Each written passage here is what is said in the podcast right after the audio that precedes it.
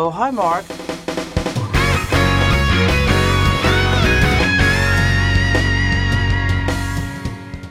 Eh bien, bonsoir, bonsoir à toutes et tous, et bienvenue dans Podculture, épisode 3, épisode 3.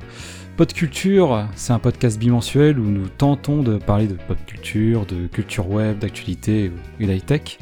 Et si vous apprenez au passage 2-3 trucs parmi nos conneries, bah on sera bien content. Je suis Charles, alias Glory, et comme la dernière fois, je ne suis pas seul ce soir, nous sommes toujours 4. Il y a toujours Gwen, à Cagivon. Bonjour. Il y a toujours Antoine, numéro 1, aka Valky. Bonsoir, je suis passé numéro 1, je suis content. Tu passes numéro 1, alors on va changer. Hein. Et Antoine numéro 2, aka Antenio. Euh, je ne répondrai pas à cette insulte euh, à mon nom. Et ça, Euh, c'est du coup, pas bonjour. Pas Voilà. bonjour, ah merde. Ah bah ça commence bien. Bah c'est pour Ah, les déjà, auditeurs, la bonne Antonio, ambiance. bravo. euh, bravo. Euh, bon, bah alors, bonne ambiance, mais comment allez-vous, euh, messieurs, ce soir? Super, c'est super. Et super. Ah bah tout d'un coup, ça va beaucoup moins bien. hein. Je suis vraiment obligé de répondre ou ça ira? Tu peux manger ta moussaka, t'inquiète. À l'aise, merci à tous. Encore la moussaka? Ah non, mais j'arrête pas. Après le gratin. Toujours de la bouffe, toujours. Et donc, dans l'épisode précédent, on avait abordé le manga Mashal et le genre musical de la synthwave. Je vous invite évidemment à aller écouter ces épisodes si vous ne les avez pas encore euh, tâtés, dirons-nous. Euh, et encore une fois, aujourd'hui, on fait deux autres chroniques qui n'ont bien sûr, bien sûr, rien à voir. Gibon, dis-moi ce qu'on fait ce soir, s'il te plaît. Évidemment, c'est le principe de l'émission, Voyons Glory, je crois que t'as pas oublié. Bah non, c'est moi qui l'ai créé l'émission. Ah merde Bordel. Alors ce soir, alors c'est un peu ballot parce que du coup c'est celui qui fait grève, là, Antonio, qui va commencer, et il va parler d'une petite série, The West Wings, si je prononce bien. Au singulier, hein, c'est pas, Et- euh, c'est pas KFC. Hein. The West Wing, euh, chicken, oignon, euh, poulet, tomate. Et ensuite, ce sera euh, moi qui parlerai euh, plus généralement du jeu de rôle, mais aussi de l'actual play. Voilà, voilà. Et donc, et donc, on va commencer par un, un petit euh, jingle du coup euh, cinéma, série, film. ok. Euh, N'est-ce pas, Antonio Et tu vas commencer? Enfin, j'ai pas le choix. euh, Je vais me faire virer si je fais pas parti. ma chronique. Non Tu commences, bordel Laissez-moi tranquille. Tu commences Attention, ce film n'est pas un film sur le cyclisme. Il faut au moins que je puisse joindre mon assistant, merde Cogne le réalisateur au visage un bon coup dans sa putain de gueule.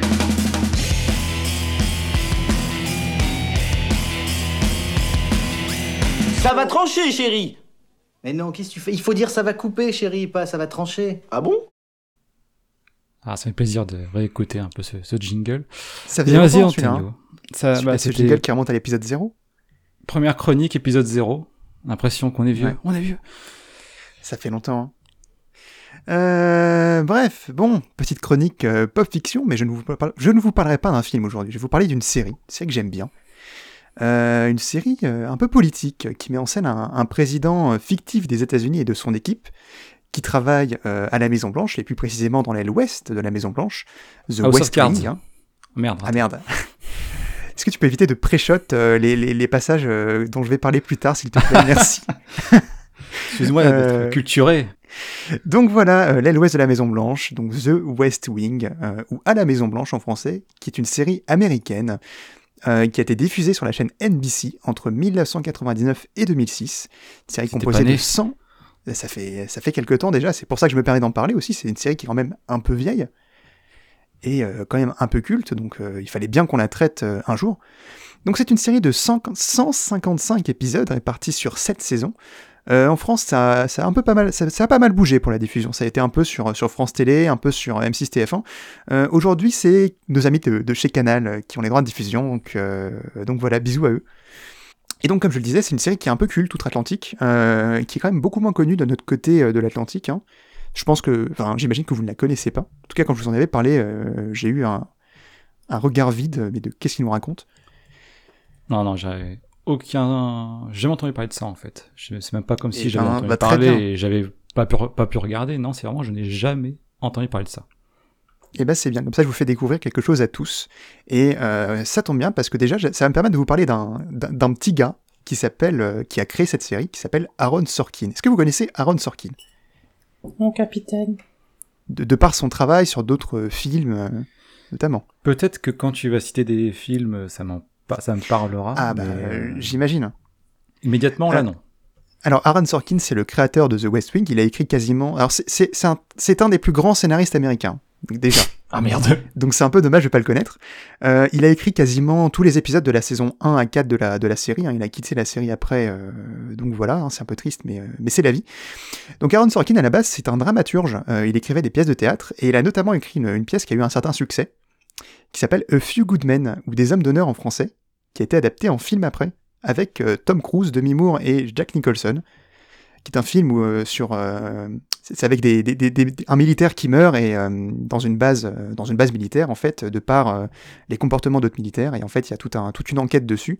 C'est un super film c'est une super super création. Je sais pas si vous l'avez vu et bien voilà bah tu pourras aller voir parce que c'est un très bon film et de manière générale tous les films que je vais citer euh, dans lesquels Aaron Sorkin sont C'est un très bon film. est, est- est impliqué, ce sont des très bons films parce que Aaron Sorkin c'est un très grand scénariste et euh, donc forcément si vous voyez quelque chose qui a été où Aaron Sorkin euh, a écrit, euh, et ben vous pouvez y aller les yeux fermés en général. Ah, ça, il pourrait tomber sur un réalisateur qui est, qui est complètement nul et malgré tout faire un bon scénario, c'est pas forcément un bon film. Pas forcément, mais c'est pas le cas ici. Ah, il a de la chance alors. D'abord. Donc voilà, donc euh, Aaron Sorkin il a fait du théâtre, il a fait un, il a fait un peu de télévision, donc il a fait The West Wing, il a fait d'autres séries aussi. Il a retourné un peu, il a retourné un petit peu dans le monde du théâtre, puis avant de revenir plus récemment dans le monde du cinéma. Et il a écrit euh, notamment euh, en 2010 le film The Social Network de David Fincher, D'accord. Ok. Ça, c'est connu. donc sur euh, l'histoire de la création de Facebook. hein, que- là, j'imagine que vous l'avez quand même euh, vu celui-là. Yes. J'ai vu au ciné, oui. Il, a aussi, il, le film Steve Jobs de 2015, celui de Danny Boyle avec euh, Michael Fassbender, qui est aussi un très bon film. euh, et puis il a aussi écrit et réalisé plus récemment Le Grand Jeu en 2017 avec euh, Jessica Chastain et Les 7 de Chicago en 2020. euh, avec, enfin, ce qui est une production Netflix, hein, dont on parlait un petit peu aussi lors de l'épisode 1. Et donc, donc voilà, donc c'est quelqu'un qui est dramaturge à la base, donc il a un style très théâtral, il sait très bien écrire des dialogues, ce qui fait que les interactions entre les personnages qu'il écrit sont très fluides, et en fait toute cette expérience, on va vraiment la retrouver dans The West Wing. Donc The West Wing, pourquoi je vous en parle? Eh bien, euh, tout simplement parce que c'est une série que j'apprécie beaucoup, qu'on m'avait recommandée il y a quelques années, et euh, pour être honnête, au début j'étais un petit peu réticent à me lancer dedans, parce que je me suis dit, bon, euh, c'est de la politique américaine, cette, saison de, vingt- cette saison de 22 épisodes, pff, ça va être long. Épisode de combien de temps? 40 minutes, 40-45 Ah oui, minutes. en plus. oui. Donc je me dis, bon, c'est quand même un investissement de temps là. Eh Oui, bien, un petit peu, un petit j'ai- je, je suis très content d'avoir eu tort.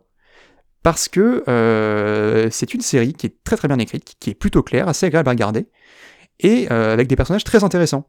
Donc voilà, alors la comparaison qu'on pourrait faire évidemment c'est House of Cards, comme tu disais Glory, qui est aussi une série un peu orientée politique, À qui a été peine. créée par euh, David Ah, Fincher, ouais, pas du tout. et produit par. Netflix dans laquelle ah bah un petit peu politique voilà donc c'est une série dans laquelle on poursuit le parcours politique de Frank Underwood interprété par Kevin Spacey et en fait euh, House of Cards c'est quand même c'est plus du pur drame que du politique parce que pour le coup là c'est c'est pas du tout représentatif de la politique américaine et ça c'est euh, tout le monde le dit hein, ça c'est pas euh, Ah ouais? c'est pas comme ça dans la vraie vie hein. Enfin, on tue pas des gens la façon. euh, alors, moi, voilà. c'est mon avis de- d'Européen qui n'est pas. Euh, que toi pas la, la, la politique américaine au jour le jour, mais de la façon dont c'est filmé, de la façon dont il te dit qu'il doit aller discuter avec tel dé- député euh, de, la, de la Chambre des représentants de mon cul. Il y a un petit côté lobbyisme qu'on croit, quoi. On a l'impression que c'est vraiment euh, que tel que c'est filmé du- d'un point de vue extérieur, comme je dis, que c'est assez réaliste finalement. Euh, on pourrait s'imaginer très bien que ça se passe comme ça dans la vraie vie. Donc peut-être du coup c'est faux, peut-être, mais en tout cas euh, chapeau à eux pour m'avoir Bah, fait pour le penser coup, le contraire. En tout cas, personnellement, j'ai trouvé que, ben, oui, pour le coup, le processus politique est plutôt, euh, plutôt réaliste, mais c'est plus ces événements qui se passent derrière qui ne le sont pas. Oui, c'est un peu fait, too c'est ça. Oui, après c'est sensationnel, oui, mais voilà. Il y a un fond qui est vrai. Enfin, tout ça pour dire que, ouais, c'est ça. Mais tout ça pour dire qu'en fait, The West Wing a quand même un certain degré de réalisme un petit peu sur tous les, sur tous les plans. Cher- Enfin, c'est une série qui cherche à garder quand même une certaine authenticité euh, sur le plan politique. Donc tout ça, je vais un peu le développer dans, dans cette chronique, puisque The West Wing va vraiment suivre l'administration de la Maison Blanche dans ses activités, euh, tout en abordant plein de, grands sujets de société et de politique, comme euh, la religion, le racisme, l'éducation, la santé, la vie, la guerre, la vente des armes, euh, des problèmes de politique intérieure et extérieure, notamment de la diplomatie, des problèmes économiques, voire même parfois la vie privée de certains personnages. Et euh, donc on va aussi aborder dans une telle série des, des problématiques sur le, le terrorisme, hein, notamment, parce que, euh, comme je vous le disais, The West Wing, ça a été diffusé entre 99 et 2006. Et donc qu'est-ce qui s'est passé entre-temps? Euh, ben, Il y a eu les événements du 11 septembre. Donc, donc on- on- dont on ne va pas détailler exactement, parce que je pense que tout le monde sait ce qui s'est passé le 11 septembre. Merci Valky, c'est Il intervient pour faire ça. il intervient, il parle pas pendant 10 minutes, un quart d'heure, et il intervient pour faire un bruit de... Il a su capter le moment. Non mais non. C'est le naufrage de l'émission. un problème avec mes interventions. Bah non. me semble bien. Et donc du coup, en septembre qui arrive, euh, et du coup que fait la série en réaction? Euh, Eh bien, vu qu'en fait il y avait eu seulement la, saison 1 seulement avait été diffusée euh, avant le 11 septembre, et la saison 2 devait commencer. Et donc suite au 11 septembre, ils ont réalisé un épisode spécial un peu hors série, qui a été diffusé le 3 octobre 2001. Et donc en espace de trois semaines, ils ont écrit et réalisé un, épisode sur, le, sur le 11 septembre. Euh, dont les bénéfices ont été reversés à un fonds de soutien aux pompées de New York. Donc c'est une réaction super rapide en septembre, qui est super intéressante en soi à regarder, parce que c'est vraiment un, coup d'œil euh, sur la réaction à chaud de la, société, américaine et du secteur culturel sur ces événements. Donc historiquement, je pense que c'est euh, un épisode qui, peut rester et qui, peut être regardé en fait tout seul en fait. C'est vraiment un stand-alone vu qu'il est hors série, il est vraiment pas dans le cadre de, de la série et ça se présente en fait sous la, la forme d'un dialogue avec une classe de lycéens qui visite la Maison Blanche et d'un arc euh, tout autour d'un employé de la Maison Blanche qui est suspe- suspecté d'être terroriste. Donc c'est une super leçon de civilisation, super intéressante. Euh, mais au-delà de ça, en fait, la série va être très vaste dans ses thèmes. hein. Euh, comme je vous disais, hein, religion, racisme, éducation, voilà. En tout cas, mais, d'un point de vue en fait arc narratif, il y en a quand même assez peu. Ils sont souvent très généreux. Ça va être les élections, les grandes étapes du mandat du président des États-Unis. Euh, mais sinon, on va quand même avoir quelques points d'intrigue qui vont rester sur quelques épisodes. Et sur chaque épisode, on va avoir des, des petites intrigues qui vont, se- qui vont rester dans l'épisode, hein, qui vont apparaître et se résoudre en fait en 40 minutes. Euh, donc évidemment, c'est de l'écriture Sorkin, hein, ça s'enfile comme des petits pains, ou, ou comme du gratin ou de la moussaka si vous préférez. Euh, on n'a vraiment pas le temps de s'ennuyer, euh, puisque ça s'est très bien jonglé entre plein de sujets, avec humour et aussi du sérieux. Donc franchement, c'est un... L'humour. C'est une petite vraiment- pépite. Voilà, on apprend plein de choses. Donc vraiment, on peut aller de, de combats contre le Congrès américain, des nominations de juges à la Cour suprême, euh, des conflits personnels, des incidents diplomatiques, et vraiment, on n'a pas le temps de s'ennuyer. Mais pour toi, il faut Et donc maintenant, connaître euh, un petit peu la Oui. façon dont est agencée la politique américaine, où on peut vraiment y aller. euh, Justement, ça vulgarise un peu, ça. bah, franchement, ça aide d'avoir quelques bases, peut-être sur la structure en fait du pouvoir américain, mais euh, si on sait juste qu'il y a un président, nécessaire. ça passe pas, il faut quand même en savoir plus. Bah, y a- tu- si tu sais qu'il y a un président, un congrès, tu t'en sors. En fait, t'as pas besoin de savoir exactement euh, tout le détail du fonctionnement, euh, quelles sont toutes les entités am- américaines qui existent, comment fonctionne le gouvernement exactement. C'est quand même plutôt bien introduit. Et euh, même si tu regardes plusieurs épisodes, tu comprends un petit peu le fonctionnement au, fil, au fur et à mesure. C'est quand même assez accessible. Ouais, c'est aussi Et, fait dans ce sens, sûrement. C'est ça, que C'était aussi le but, c'est que et c'est ça ce qui va faire le succès de la série aussi et euh, son succès critique, c'est que c'est euh, ça a beaucoup participé à vulgariser le- la politique américaine à l'époque. Parce que justement, moi, je reviens, je reviens sur euh, House of Cards. Je sais qu'au début, ça m'avait un peu euh, bloqué euh, toutes les strates politiques qui y sont décrites.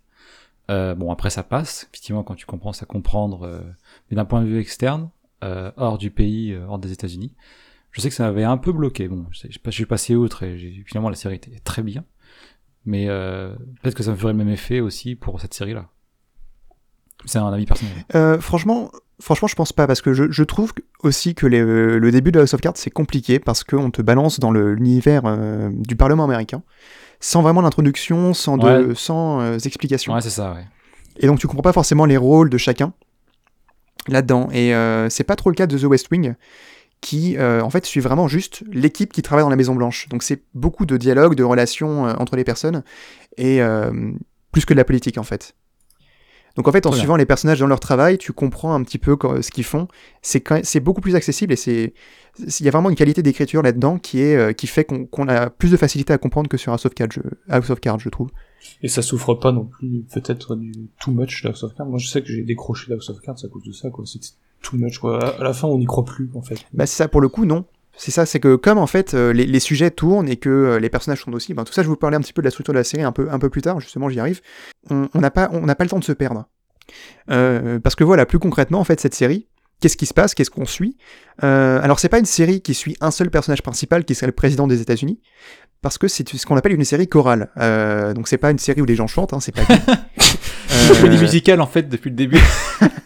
Donc voilà, tout ça, en fait, c'est une série chorale parce que c'est tous les personnages euh, de l'équipe du président, euh, des États-Unis euh, participent, ils sont tous impliqués. Tout est centré sur cette équipe, leur travail, leurs interactions, leurs décisions. Et ne serait-ce que pour donner l'exemple, en fait, le, pilote de la série, donc le tout premier épisode, le président n'apparaît pas, sauf dans les deux dernières minutes. Il apparaît littéralement à la fin de l'épisode pour faire coucou, salut, tout va bien. En fait, tout l'épisode suit l'équipe derrière et pour voir un petit peu ce qu'ils font.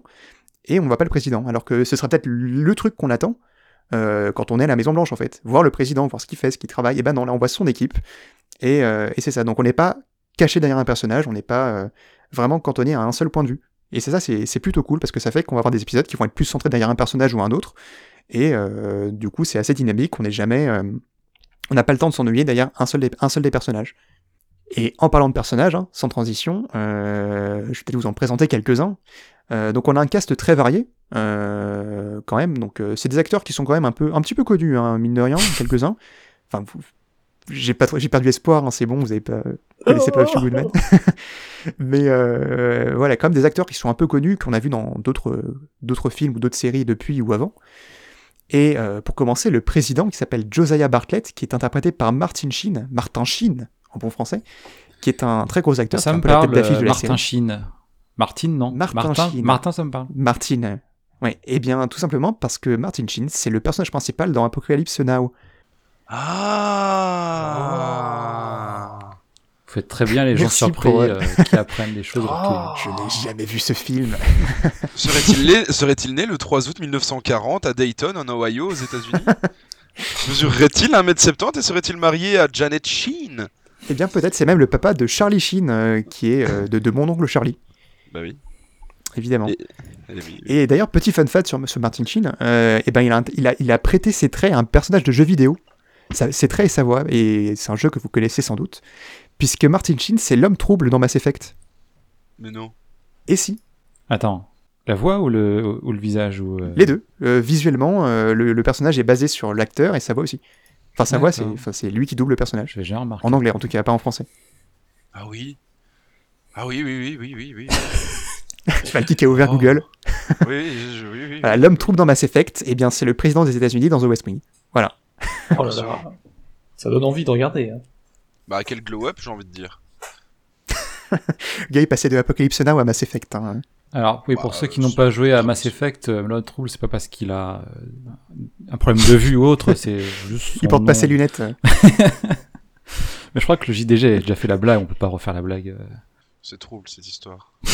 Euh, donc voilà, Martin Sheen, le président euh, dans The West Wing, qui s'appelle Josiah Bartlett. Euh, et donc initialement, il devait pas être présent trop dans la série, ça devait être vraiment juste un caméo pour 4 épisodes dans la saison 1. Euh, il devait s'effacer après, mais finalement, suite au pilote, il a été complètement intégré à la série, il est présent dans tous les épisodes. Et donc c'est un, personnage haut en couleur qui, euh, qui, a reçu un Nobel d'économie, c'est un homme qui est très cultivé, charismatique, et qui aime beaucoup partager ses connaissances et faire de longs discours un peu moralisateurs. Euh, voilà, un, personnage très intéressant. Voilà. À ses côtés, on a son chief of staff, ou plutôt en français le secrétaire général de la Maison Blanche, donc littéralement le numéro 2 de la Maison Blanche, après le président, qui est euh, Leo McGarry, qui est un politicien d'expérience interprété par John Spencer. On a ensuite euh, Josh Lyman, qui est le secrétaire général adjoint, qui est interprété par euh, Bradley Whitford, que vous, lui, vous l'avez sans doute vu plus récemment dans un film qui s'appelle Get Out, de Jordan Peele, qui est un super film. Ah oui, ça me parle. Euh, Josh Lyman, qui est un personnage plutôt arrogant, mais plutôt amusant et, et surtout très compétent dans, dans- dans ses fonctions. On a également Claudia Jean Craig, dite CJ, pour ses initiales, hein, CJ, CJ, CJ Craig, qui est euh, la porte-parole de la Maison Blanche, interprétée par Alison Janney, euh, que l'on va suivre dans ses conférences de presse et dans le contact qu'elle va avoir avec les journalistes qui couvrent la Maison Blanche. On va avoir également Toby Ziegler, le directeur de la communication de la Maison Blanche, qui est lui interprété par Richard Schiff. Euh, Toby, c'est un des personnages les plus intéressants de la série, aussi il est un des plus complexes, parce que c'est quelqu'un qui est, qui est très calme, très pragmatique, mais qui est surtout capable de se mettre en colère et de s'investir dans, dans vraiment tout type de cause. C'est un personnage qui a l'air souvent un peu aigri, d'ailleurs on le voit sourire que 27 fois au cours de la série, Donc, cette saison ça fait pas beaucoup. Euh, mais personnage très intéressant parce que comme c'est le plus sérieux un peu du lot, euh, il va souvent être confronté aux, aux intrigues les plus sérieuses. Par exemple, rien que dans la première saison, il va devoir euh, être confronté à des thématiques comme la peine de mort ou euh, le manque d'accompagnement des vétérans par le gouvernement. Ce genre de choses. Donc euh, vraiment un personnage intéressant qu'on va voir pas mal évoluer et qui est souvent en, proie à des, conflits internes euh, dans ses fonctions et donc c'est euh, vraiment intéressant. On a également comme personnage Sam Seaborn qui est le directeur communication adjoint aux côtés de, de Toby, qui est interprété par Rob Lowe, qui lui aussi était une tête d'affiche à l'époque parce que c'était un acteur qui, montait pas mal, qui est quand même pas mal descendu depuis et qui a un petit peu eu du mal à, monter plus haut. Donc Sam, c'est un grand idéaliste qui écrit les discours du président. Et enfin, dernier personnage principal, c'est Charlie Young, qui est interprété par euh, Dooley Hill, qui est recruté lors de l'épisode 1 pour être l'assistant personnel du président. Et justement, Charlie, c'est un peu pratique parce que quand on est lancé dans l'épisode 1, euh, c'est pas l'installation du président au pouvoir. Ils sont déjà installés, il a déjà son gouvernement, l'équipe est déjà formée. Il y a juste Charlie qui arrive et qui est mis à son poste. Et donc, en fait, on est un peu lancé dans l'univers de la série par Charlie, euh, à qui on va faire découvrir un peu tous les personnages. Et donc, Charlie, c'est un jeune noir américain qui, cherche à subvenir aux besoins de sa famille et donc qui cherche un, un, un- un petit job et puis qui se retrouve un petit peu propulsé aux côtés du président. Ça va, un Euh, petit job donc sympa. voilà. hein. Petit Ouais, job. c'est honnête, ouais. Bah en fait, oui, euh, il postulait en fait à un poste euh, de il Dentiste. voulait distribuer le courrier à la Maison Blanche et puis euh, dentiste. Et puis en fait, il a été euh, mis là, euh, voilà. Mais c'est c'est un point de- d'intrigue qui, serait- qui est découvert un petit peu par, euh, par la série à un moment, donc euh, j'en parle pas trop. J'évite de spoiler au, au Mais maximum. voilà, encore des emplois fictifs, Voilà. mais c'est pas aussi. T'as vu comment je pointe euh, sans le savoir les, les défauts de la série Voilà. ou, les- ou pas les défauts plutôt, mais euh, les intrigues. Bande de touristes. non mais c'est- un peu la- l'arrivée de Charlie là, à ce poste en fait c'est couvert un petit peu dans les dernières saisons donc euh, c'est pas un, un- un point d'intrigue intéressant euh, trop intéressant en tout cas et donc voilà c'est à peu près tout pour les personnages euh, principaux il y a aussi tout plein de personnages secondaires euh, plus ou moins récurrents et donc on a vraiment un florilège de personnages très, nombreux qui sont très nombreux qui sont euh, intéressants ils se complètent un peu tous et surtout on va vite s'y attacher euh, parce qu'ils ils vont pas mal se développer au fil de la série et donc on va un peu voilà on va s'y attacher après, la critique qu'on peut faire à ces personnages, c'est que c'est un peu des personnages fonction, en fait. Ils ont plus un rôle qu'une personnalité, puisqu'on va assez peu les connaître en dehors de la Maison Blanche. Euh, surtout les personnages secondaires qui, euh, en fait, dans cette série, vont souvent avoir le- la ten- tendance à disparaître tout d'un coup, en fait. Euh, dès que, en fait, ils ont fini leur fonction, hop, ils disparaissent, et puis, euh, genre, le lendemain, personne, ils sont plus mentionnés du tout, quoi. C'est un petit peu une... Ça arrive souvent à plusieurs personnages, c'est un peu dommage euh, pour certains. Ils sont pas trop clichés non plus? Genre, Non, pas- ils sont ils sont pas clichés, mais c'est juste qu'en fait, euh, voilà, ils apparaissent, ils, fait- ils- ils font leur boulot et puis euh, pouf, ils disparaissent alors qu'ils avaient l'air d'être euh, hyper impliqués et tout. euh, genre, Est-ce Ouah, que le bien. cuisinier de la Maison Blanche est gros? C'est ça la question. Je crois pas qu'on le voit en fait. oh, ça c'est. Bah, je ne regarderai pas cette série. Voilà, ça c'est c'est vraiment une... On pourrait critiquer quoi, ça montre pas les petits gens, les petits gens quoi en fait. Ah voilà, oui. Bah mais non, moi, juste les, les, les, les politiques. Mais donc voilà, euh, donc je vous ai quand même cité pas mal de personnages, en tout cas rien, rien que les principaux, j'en vous en ai cité 1, 2, 3, 4, 5, 6, 7, 8. Euh, ça fait quand même beaucoup. Maintenant, Et, vous pouvez euh, tous me les reciter, s'il vous plaît. Allez, petit interro. Euh, Et Charlie, il est noir et c'est l'assistant. voilà. Euh, Daenerys Targaryen? Non, elle est pas noire. elle. euh, presque. Ah, Donc voilà, il y a beaucoup de personnages et ils vont beaucoup interagir, beaucoup discuter, puisque vraiment le dialogue c'est la spécialité de Sorkin.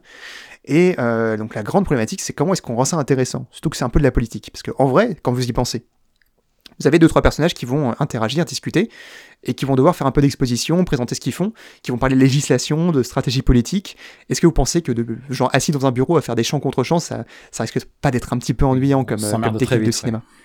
Bah voilà, c'est le truc. Et euh, du coup, en fait, et c'est là en fait la, la marque de fabrique d'Aaron Sorkin, c'est GoPro avec effet fisheye. c'est ça. Ils ont tous un, casque GoPro, GoPro euh, et puis ils se déplacent et puis ils discutent comme ça en, euh, à la première personne. Ce serait pas mal. Les concepts. Donc euh, voilà Aaron Sorkin qui va donc mettre en, place sa, vraiment sa, méthode phare euh, qu'il va, employer dans plusieurs de ses, films, c'est le walk and talk, le parler en marchant. Alors c'est très simple, hein, c'est un personnage quand il va devoir, euh, euh, je sais pas, aller discuter avec un autre personnage à l'autre bout de la Maison Blanche, et ben il va devoir se déplacer. Voilà. Et donc plutôt que de passer sous ellipse ce déplacement, et ben on va vraiment le voir marcher du point A au point B.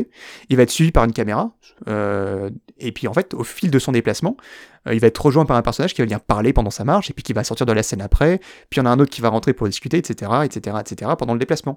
Et puis au fond, vous allez voir les gens qui travaillent, qui se déplacent aussi. Et donc voilà, c'est tr- c'est très dynamique et c'est vraiment un peu un peu théâ- théâtral comme, ni- comme technique. Ça rend tout dynamique, ça bouge, ça parle, et c'est euh, ça fait qu'on s'ennuie pas en fait en regardant les épisodes. Il y a pas de, c'est pas trop statique. Bien que ce soit dans des bureaux et que ça sort Ouais, pas beaucoup oui, de la Maison Blanche. aucun discours ou presque qui sont euh, devant un bureau ou genre de choses. Il y en a quand même, hein, mais c'est juste que le walk and talk, vous allez le voir vraiment dans, plusieurs fois dans chaque épisode. C'est euh, c'est vraiment euh, le, le la méthode phare en fait de de- de- d'exposition dans cette série. Et ça suffit vraiment que les gens marchent pour donner un- du- de la dynamique à la scène réellement? Bah honnêtement oui, parce que en vrai sur cette saison, enfin en tout cas c'est une série que j'ai regardée plusieurs fois en fait The West Wing euh, pour pas vous le cacher, et euh, j'ai jamais eu l'impression de m'ennuyer parce que euh, c'est- ils passent pas leur vie à marcher non plus. hein. Il y a des scènes euh, statiques ou dans un bureau. Hein. C'est pas- genre Rando, Voilà, rando- C'est le marathon euh. wing finalement. Non, vraiment, ça fait, euh, ça fait que vraiment, on, a l'impression qu'il se passe des choses, que c'est vraiment dans l'action en fait. Il se déplace, il, récupère un papier sur sur son assistant. regardez, il a pris un papier Puis voilà, il discute, il y a des gens qui viennent, qui sortent, et ça fait vraiment, ça fait vraiment genre une, euh, t'as l'impression que c'est vraiment animé, qu'il y a vraiment beaucoup de travail, euh, ça, vraiment, ça, ça s'arrête pas quoi. Bah, du, ouais, du coup, ça, ça m'intrigue en fait ton histoire. Voilà, bah, tire à voir euh, peut-être un, ou- un ou deux épisodes pour voir ce que ça rend, mais, euh, mais voilà, vraiment, c'est euh, c'est assez euh, surprenant en fait au début, puis en fait, au fur et à mesure, ça se. Ça se ça s'intègre bien dans les, dans les épisodes et euh, ça, a pris, ça prend pas mal de place Non, hein, comme, euh, comme méthode de, de tournage. Et ça marche, hein. On dirait que c'est une méthode révolutionnaire, mais j'ai l'impression qu'on voit beaucoup dans les séries. euh, Bah non, c'est pas révol- si révolutionnaire que ça. Je pense que c'est pas lui qui l'a inventé, mais c'est juste que le- Sorkin l'utilise beaucoup en fait dans, ses films et dans, dans ses séries. Euh, donc voilà, tout ça fait qu'en fait c'est un peu difficile de vous passer des extraits parce qu'une série comme The West Wing c'est avant tout très visuel. Ça dépend souvent beaucoup d'un contexte, d'un jeu d'acteur, d'un déplacement, et donc à l'oral uniquement c'est difficile de, de vous trouver un passage à, à vous présenter. Euh, du coup, Bon, je vous ai, quand- euh, Surtout quand il dit Regarde, j'ai acheté de nouveaux bâtons de marche, euh, on va pouvoir parler du bien bien longtemps maintenant. voilà. Maintenant on va aller dép- on va aller déposer euh, notre loi au Congrès. Allez viens. Oh, regarde ma nouvelle gourde quand euh, il neige, oh regarde, j'ai des raquettes, c'est génial, on va pouvoir discuter de politique ce soir. Viens, on va se promener autour du parc. et On va, on va discuter de politique. J'ai repéré des nouveaux canards. Donc voilà, donc je vais vous passer, j'ai quand même, je vous ai quand même trouvé deux petits extraits, euh, deux petits extraits à, à vous présenter. Pour le quota. Euh, voilà, parce qu'il faut bien quand même que je vous passe des, des- des petits bouts, juste pour vous donner un, un petit avant-goût, une petite mise en bouche. Parce que jusque-là, je m'emmerde, hein, vraiment. Donc je vous, ai- je vous passe des extraits en VF évidemment, mais c'est la VO, c'est mieux. Euh, et d'ailleurs, des extraits VF que j'ai ripé moi-même sur mes DVD parce que c'est impossible à trouver en ligne. Euh, voilà, je vous remercie, euh, ça fait plaisir, euh, c'est cadeau. Sinon, il faudra des ab- un abonnement canal pour les voir euh, sur internet. Oh. Euh, donc voilà, je vous propose de commencer. Pardon. Je vous propose de commencer par un moment un, un peu drôle, un peu cocasse d'ailleurs, qui est un extrait de l'épisode 15 de la saison 1. C'est un épisode où Josh, donc le, secrétaire général adjoint de la Maison Blanche, euh, en gros fait une espèce de conférence dans une université où il présente un peu une semaine type à la Maison Blanche, et donc il raconte sous forme de flashback ce qui s'est passé euh, pendant une semaine. Et donc dans, cette, euh, dans, ce qu'il raconte, il, dit, euh, voilà, euh, notre, la porte-parole de la Maison Blanche, CJ, avait un rendez-vous chez le dentiste. Et puis elle est revenue, et puis elle a parlé un peu comme ça parce que ben, le dentiste, il lui a fait une, anesthésie et genre elle peut plus parler. Et donc elle peut pas faire sa conférence de presse, elle est un peu embêtée. Et donc elle dit bon moi je vais l'annuler ou je vais demander à quelqu'un d'autre, ou je vais demander à, à Sam le, dire comme adjoint de la faire. Et puis Josh comme il est un peu arrogant, il dit bah non t'inquiète, je vais faire ça tranquille. de toute façon on peut pas l'annuler cette conférence, euh, on a trop de mauvaises nouvelles en ce moment, il faut vraiment qu'on reprenne le dessus. Les questions une par une. Josh, Mike, à quand remonte la dernière cigarette du président vous tenez vraiment à ce que votre seule question soit aussi débile Ce n'est pas une Oh, question débile. Josh. Si le président a l'intention de poursuivre sa lutte farouche contre le tabac, pourquoi serait-il stupide de vous demander si lui-même est un fumeur ou un non-fumeur Le président ne fume plus depuis longtemps. Pourtant, il m'a tapé une cigarette sur Air Force One il y a deux jours. Oh mon dieu. bon, alors, euh, Jonathan, Vous ne voulez donc pas répondre à la question de Cathy je vais réfléchir. Nani Josh, les économistes craignent que la régression constante du chômage ne finisse par influer sur les salaires, euh, à savoir les faire grimper. Le président s'inquiète-t-il du fait que cela risque d'entraîner une résurgence de l'inflation?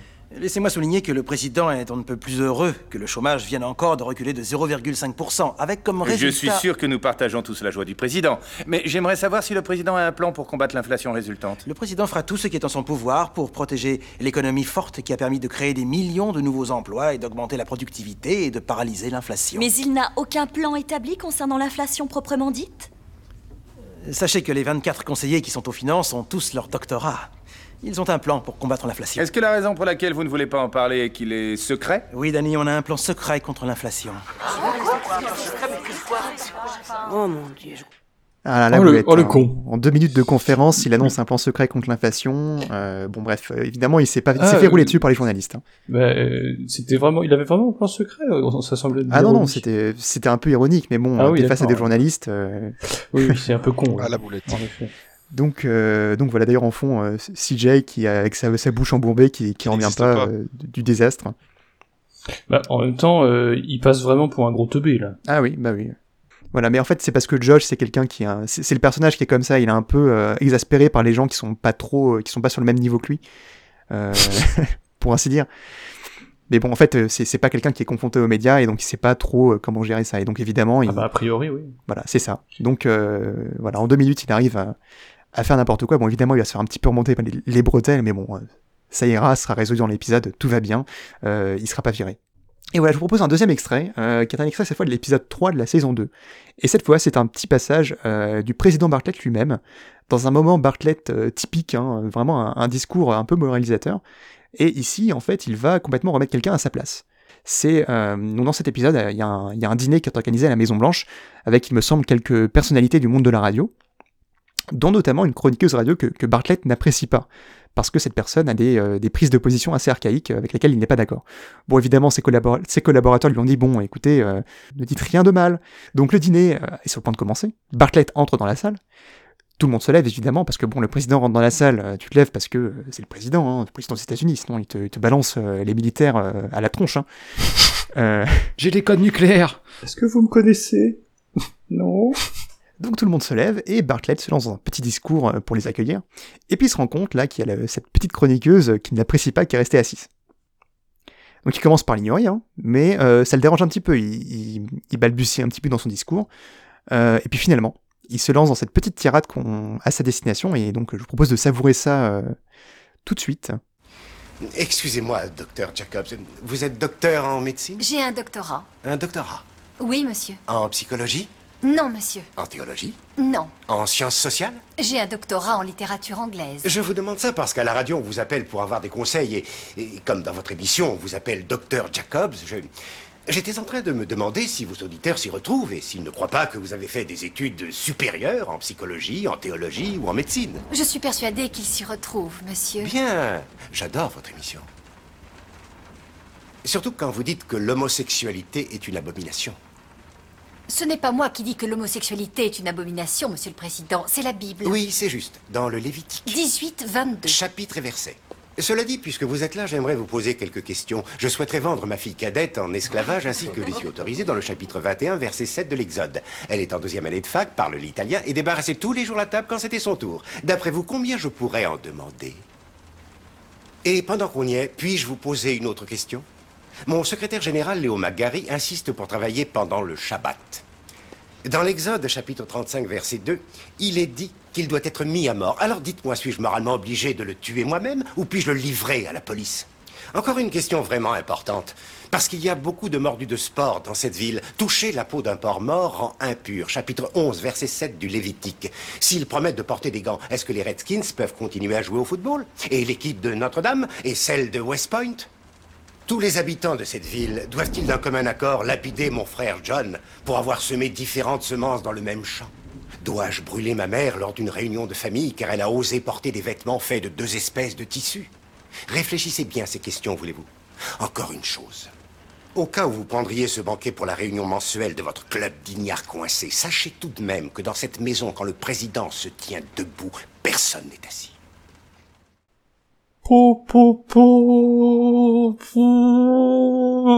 Ah voilà, voilà le, le moment Bartlett euh, typique, euh, comme il y en aura plusieurs dans la série. hein. Un, président qui a beaucoup de réparties. Ah ouais, il a du répondant quand même, hein. Ah bah ça, c'est clair. D'ailleurs, euh, Après, après cette réplique, hein, évidemment, petit silence, et puis elle se lève discrètement, hein, parce que... euh, parce Et que le voilà. personnage secondaire disparaît de la série. C'est même pas un personnage secondaire, c'est juste une apparition dans un épisode, euh, personnage qui n'existe pas sinon. Euh, et donc plus sérieusement, peut-être plus en, en profondeur, il y a un arc qui est assez important dans les deux trois premières saisons, euh, qui va tourner notamment autour de la, de la santé du président Bartlett. Alors, je me permets ce petit spoil parce qu'on l'apprend euh, au cours de la saison 1, c'est pas quelque Que chose...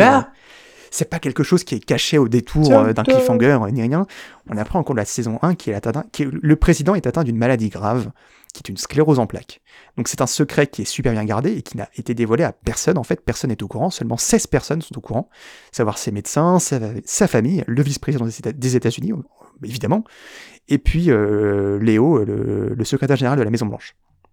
Et donc au cours de la saison 2, euh, il y a un épisode où en fait euh, Léo va convaincre le président d'informer Toby, donc son directeur communication, euh, de sa maladie.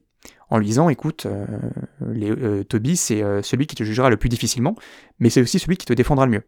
Et donc ça donne un épisode qui s'appelle 17 People, 17 personnes en français, parce que Toby, ça va être la 17e personne qui est mise au courant euh, de cette maladie du président. Et donc Toby va être confronté et torturé par cette nouvelle, il va essayer de, justifier ce comportement, et, parce qu'il a du mal à le comprendre. Euh, il va y avoir aussi quelques petites intrigues qui vont se dérouler dans l'épisode, et ça donne en fait un épisode qui est super bien structuré, qui est hyper grave, mais aussi hyper euh, bah, intéressant en fait à voir. Et si je vous parle de cet épisode, parce que c'est il y y a quelques mois, j'étais tombé en fait sur un, un site web, savoir 17people.com, euh, du nom de l'épisode, euh, qui a été réalisé par un graphiste du nom de John White, qui a réalisé une super infographie qui découpe tout l'épisode. Et c'est plutôt intéressant à, à lire, même si vous connaissez pas la série, parce que vraiment il va essayer de découper toutes les intrigues, euh, voir un petit peu euh, ce qui fait un peu leur attrait, comment c'est géré. Donc c'est super intéressant. Donc le site est pas mal euh, à lire, il est plutôt abordable en plus. Et euh, bon, évidemment, si vous préférez regarder l'épisode et la série, c'est mieux, mais le, le- site donne une, un, bon avant-goût de, comment est, est fait un épisode de The, West Wing, comment il se décompose. Et puis il y a aussi surtout un épisode dont je ne peux pas ne pas vous parler, parce que dans, dans The West Wing, il y a un épisode en fait, qui est euh, personnellement dans mon panthéon des meilleurs épisodes de série de tous les temps. Je pense que si je vous parle de, de série, il y a peut-être une série ou un, un ou deux épisodes qui vous, ont, qui, qui vous parlent plus en fait, que, qui vous ont plus marqué que d'autres. Je sais pas si vous avez des, des exemples. Ça va spoiler grave, mais oui. Bah, sans- hein. non mais genre tu peux juste citer le- le- le- l'épisode le euh, sans, bah, sans les- forcément euh, Les noces pourpres, hein. les noces pourpres, ouais. Euh, Vi- Vikings, saison 3. S'il y en a qui ont vu, ils savent ce qui s'y passe. Voilà. Mais voilà. Bah, en fait, on a tous voilà ces, ces épisodes un peu chocs ou un peu phares qui sont euh, qui, qui marquent, qui nous marquent un peu et en fait qui vont nous rester dans la tête. En fait, quand on pense à la série, on va penser à cet épisode-là. Et encore, euh, moi je dis les noces pourpres, mais il y a juste une scène, hein, parce que je crois, euh, je me rappelle absolument pas du reste de l'épisode, hein, c'est random, euh, Game of Thrones. euh. Voilà, parce que bon, personnellement, enfin, en fait, il y a trois, en fait, j'ai- trois épisodes qui sont euh, en fait sur un, un podium en fait, qui sont les épisodes parfaits de série. En fait, euh, chez moi, moi j'ai euh, j'ai un des ép- derniers épisodes de Breaking Bad qui est Ozymandias. C'est une drôle de chose chez toi quand même. Voilà, en fait, chez moi, c'est ça, j'ai un, mur, en fait, où j'ai les, les posters. J'ai Ozymandias de Breaking Bad et The Constant de Lost. Mais bon, je vais pas vous parler de Breaking Bad ni de Lost, hein, donc euh, je peux pas en parler. Bref. Et donc, dans The West Wing, vous avez l'épisode 22 de la saison 2. Donc, c'est le dernier de la saison, et c'est un, un pur chef-d'œuvre, tout simplement. C'est un épisode qui s'appelle Two Cathedrals, donc deux cathédrales en bon français. Euh, c'est un épisode qui cette fois est plutôt centré sur le président Bartlett. Et pourquoi c'est un super épisode? Ben en fait c'est parce que c'est un épisode où il est à son plus bas. Euh, tout au long de la série, en fait, on le voit comme ce, ce personnage un peu inébranlable, pas imperturbable, comme on a pu le voir dans cet extrait euh, précédent. Et là, en fait, il est contraint à une remise en question sur sa foi, sur sa vie, son passé, ses convictions et même sa place au pouvoir, parce qu'il y a eu plusieurs événements lors des deux premières saisons et des, les épisodes juste avant qui le bouleversent. Et en fait, il est un peu en doute. Il ne sait pas s'il a encore sa place à la Maison Blanche et s'il peut se présenter à sa propre succession parce que euh, les élections arrivent euh, bientôt.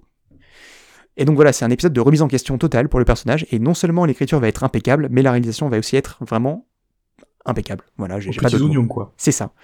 On va notamment avoir une scène un peu euh, vraiment mythique où Bartlett va, faire un, monologue euh, bah, dans une cathédrale, super touchant et, très émotionnel contre Dieu et aussi par extension contre son propre père, euh, dans lequel il se demande en fait pourquoi il subit en fait toutes ces épreuves et pourquoi ça se répercute sur ses proches, alors que lui en fait essaie d'être une, une personne, enfin d'agir bien, euh, et d'améliorer la, vie des gens en fait euh, de par son, poste de président et qui sait pas quoi faire de plus. Et donc en fait ça se termine par il décide en fait de reprendre son destin entre ses propres mains et c'est un moment qui redéfinit complètement le personnage et euh, l'épisode va se terminer sur une séquence incroyable que je ne vais pas vous spoiler mais qui est, en, fond, musical à du, Dire Straits donc c'est plutôt cool et l'épisode va nous laisser sur un, cliffhanger qui, qui est un cliffhanger, mais pas vraiment, parce qu'en fait, on va connaître la résolution de par l'évolution du personnage de Barclay dans l'épisode. Il va, par son comportement, son attitude, euh, on sait où va le personnage. Il, a changé de point de vue, il a changé de. vraiment de, motivation. Et euh, c'est un peu difficile de rendre justice à cet épisode en quelques minutes, comme ça, juste à vous le présenter. Euh, mais j'espère au moins que ça peut susciter un peu de curiosité parce que c'est vraiment un épisode qui est une masterclass d'écriture, de mise en scène et de jeu d'acteur. Comme toute la série d'ailleurs, mais cet épisode en particulier. voilà. Bah écoute, ça donne envie. Donc voilà, il y, a- il y a aussi il y a beaucoup de choses en fait que je vous dis pas sur The West Wing parce que j'ai pas envie de dévoiler trop de points de scénario. Euh, Il y a des choses qui sont assez marquantes et qui sont bien à découvrir. Et euh, voilà, volontairement, je vous dis pas tout. Euh, je vous ai quasiment rien dit qui excède la saison 2. Euh, parce que comme ça, si ça motive quelqu'un à se lancer, ben, j'aurais donné le moins d'infos possible. Et tu disais qu'il y a combien de saisons en tout? Il y en a 7. 7. Donc vous Ah, doutez bien, vous doutez bien que s'il y a cet épisode, c'est qu'il a été réélu. hein. Je veux pas spoiler, mais bon, euh, si à la fin de la saison 2, il pense à sa réélection. Bah, c'est raté, du coup. Zut Bah voilà, merci. Putain, dégoûte. Je la regarderai pas. Eh ben désolé. Euh, en vrai, ça- en vrai, ça donne Non, vachement envie. Moi, je m'y, ouais, je m'y jetterai. euh, Je regarderai au moins l'épisode 11 septembre et puis euh, si j'accroche, pourquoi pas Eh ben écoutez, Pourquoi euh, vous pas me direz si ça vous plaît, hein, parce que euh, c'est quand même une, une, une super série. On pourra en parler, on pourra accrocher des posters Wow. dessus des chiottes, Voilà. ça va être super. non, pas dans les chiottes. Tu ne mets pas The West Wing dans les chiottes, s'il te plaît. Non, mais voilà, bon, bah, c'est une, série qui, même si elle est un peu romancée, idéaliste, en fait, elle a beaucoup, elle a vraiment été saluée pour son réalisme, parce que le- déjà les décors sont, sont très euh, proches de ceux de la Maison Blanche, au point que les, les- ils peuvent pas être visités en fait, pour des raisons de sécurité. Ah merde. Euh, il y a des spécialistes et des professeurs de sciences politiques qui ont vraiment salué la série pour son approche quant, aux questions qui sont abordées, et car même, même si c'est du divertissement, ça a quand même beaucoup contribué à éduquer le public au fonctionnement du gouvernement américain, à l'appréhension de certains sujets de société et de politique. Et parfois, c'est même utilisé comme support pour les étudiants. Voilà. Donc la série a aussi beaucoup été euh, récompensée. Elle a reçu 26 Emmy Awards au long de sa diffusion, ce qui a d'ailleurs été le record d'Emmy Awards pour un drame télé jusqu'à Game of Thrones. Donc euh, voilà, c'est pas, c'est quand même notable. Putain, c'est ouf. Quoi. Ce qui fait, pas si connu que ça. bah, c'est ça, c'est qu'en fait c'est une série qui est plutôt culte euh, aux États-Unis, enfin du côté américain, euh, qu'on connaît assez peu en Europe malheureusement, alors que c'est franchement une, une super série qui se regarde plutôt bien. C'est assez abordable, c'est agréable, c'est c'est très bien écrit. Voilà, c'est Aaron Sorkin, hein, c'est du c'est du génie. Hein, et voilà, et en fait, euh, voilà, c'est un monument télé qui traite son sujet avec beaucoup de bienveillance et euh, qui est vraiment très très très très agréable à- à voir. Et en termes d'écriture, voilà, c'est vraiment comparable à Breaking Bad, qui est euh, personnellement ma série préférée en termes d'écriture, de mise en scène et de jeu d'acteur. hein, et euh, vraiment, The West Wing, ça égale Breaking Bad dans mon cœur. Voilà. Et c'est bien mieux que House of Cards, euh, qui est, qui est bien aussi, mais, mais, mais sur pour d'autres raisons. Voilà. Donc là, j'espère que ça vous aura plu, les potos, et que peut-être que, que vous aussi, vous irez voir, jeter un petit coup d'œil à cette, cette petite série. Bah, je pense, ouais, sincèrement, que je vais regarder, je vais y jeter un coup d'œil. Eh ben, eh bien, très bien. J'ai bien vendu mon, j'ai bien vendu mon truc. J'irai euh, chercher mon cachet. euh, Tu vas pouvoir retirer ton chèque, oui, tout à fait. Voilà, euh. c'est ça. Voilà. Super. Bien, merci. Bah, très bien. Ah, je Bah, range mes cool, petites hein. fiches euh, et puis je, je m'en vais vu que j'avais dit que je poudais. Ah oui. Allez. Bah, reviens, reviens parce qu'on va jouer après. On va jouer, on va on, jouer joue- on va jouer à quoi? On va jouer au jeu de rôle. Au jeu drôle Exactement. J'adore rire Trop bien. J'ai sorti les billets de J'aime Monopoly. l'humour.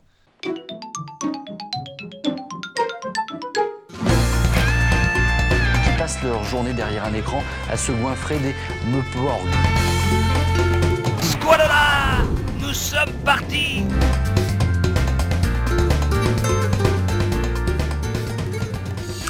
Et oui, du coup, ce soir, je vous propose de parler de jeux de rôle. Euh, pourquoi j'ai envie de parler de ça? Bah, Tout simplement parce que ça fait, je pense, euh, un an et demi, j'ai eu le pop timing parfait, je suis replongé totalement dans le jeu de rôle, et ma passion a été coupée nette par le Covid, mais bon, tant pis. Euh, heureusement qu'il y a la visio.